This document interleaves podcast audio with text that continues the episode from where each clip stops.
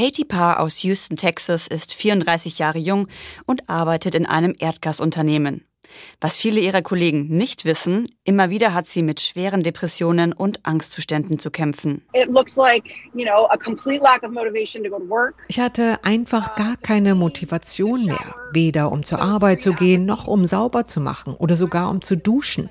Ich war extrem apathisch. Das war auch ein Grund, warum meine Ehe zerbrochen ist.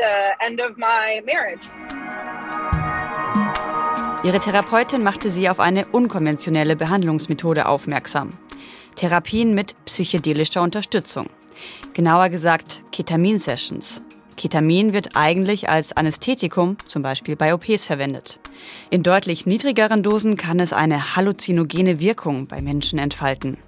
Angeboten wird das zum Beispiel vom Unternehmen Fieldtrip. Diese betreuten Trips gibt es inzwischen in ganz Nordamerika. Die Kosten dafür pro Therapie rund 5000 Dollar.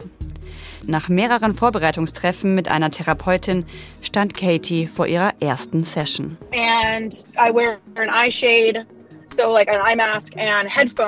ich liege also da und habe eine Augenmaske auf und trage Kopfhörer mit Musik, die meine Therapeutin ausgewählt hat. Über ein Mikrofon kann sie mit mir sprechen. Außerdem hört sie die gleiche Musik wie ich. Wir teilen die Erfahrung also quasi miteinander.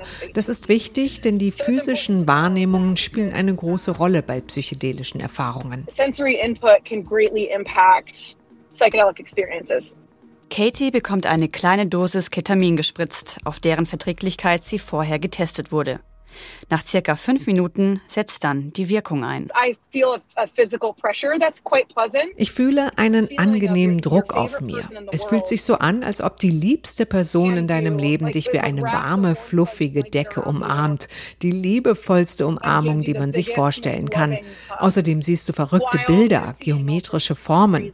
Ich habe zum Beispiel sich bewegende Bäume gesehen. Bei einer Session hatte ich das Gefühl, ich bin eine Blutzelle und wandere durch ein Blutgefäß. Blutgefäß. Vessel, like Aber wie wirken die psychedelischen Substanzen im Gehirn?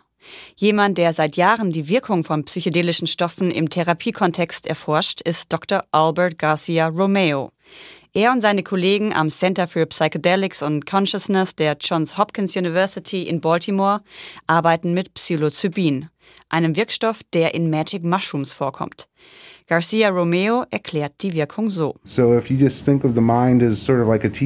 Man kann sich den Geist wie eine Art Fernseher vorstellen. Westliche Kulturen sind sehr auf das rationale, nüchterne Bewusstsein getrimmt, das klar denken und Probleme lösen kann. Aber es gibt eben verschiedene Bewusstseinszustände, auf die man, wie im Fernsehen, umstellen kann. Durch psychedelische Substanzen zum Beispiel. Garcia Romeo und seine Kollegen arbeiten unter anderem an Studien zur Wirkung bei Depressionen, Essstörung, Borreliose, Suchtverhalten, Alzheimer und dem Einsatz in der Palliativmedizin.